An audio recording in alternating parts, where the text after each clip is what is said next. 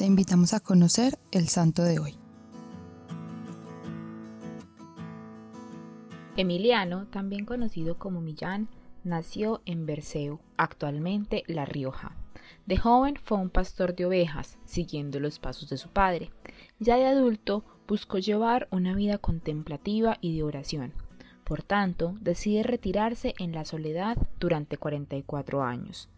Gracias a su intensidad espiritual, se hizo conocido de manera tal que todos los que tenían dificultades espirituales acudían a él. El obispo de Tarazona lo ordenó sacerdote y le puso al cargo de una parroquia en su pueblo natal, Berceo. Su experiencia como párroco no fue la mejor, pues las tareas administrativas no encajaban con su manera de ser. Por lo tanto, decidió volver a la soledad retirándose al valle donde fue formando una comunidad de oración.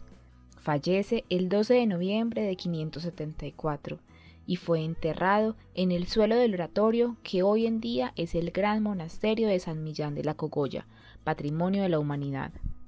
Su vida se conoce gracias a las experiencias que contaron sus compañeros de oración, que narraron algunas de sus historias y escribieron la primera biografía de San Millán.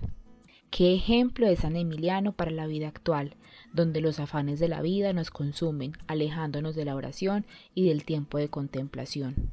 Él con su amor a la oración nos enseña lo poderosa e importante que es este medio para lograr nuestro encuentro personal con Dios.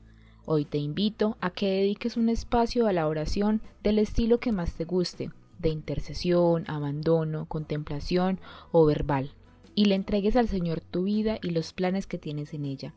Dedica un espacio pequeño en tu día a día y verás la tranquilidad que produce este tiempo de oración. Cristo Rey nuestro, venga a tu reino.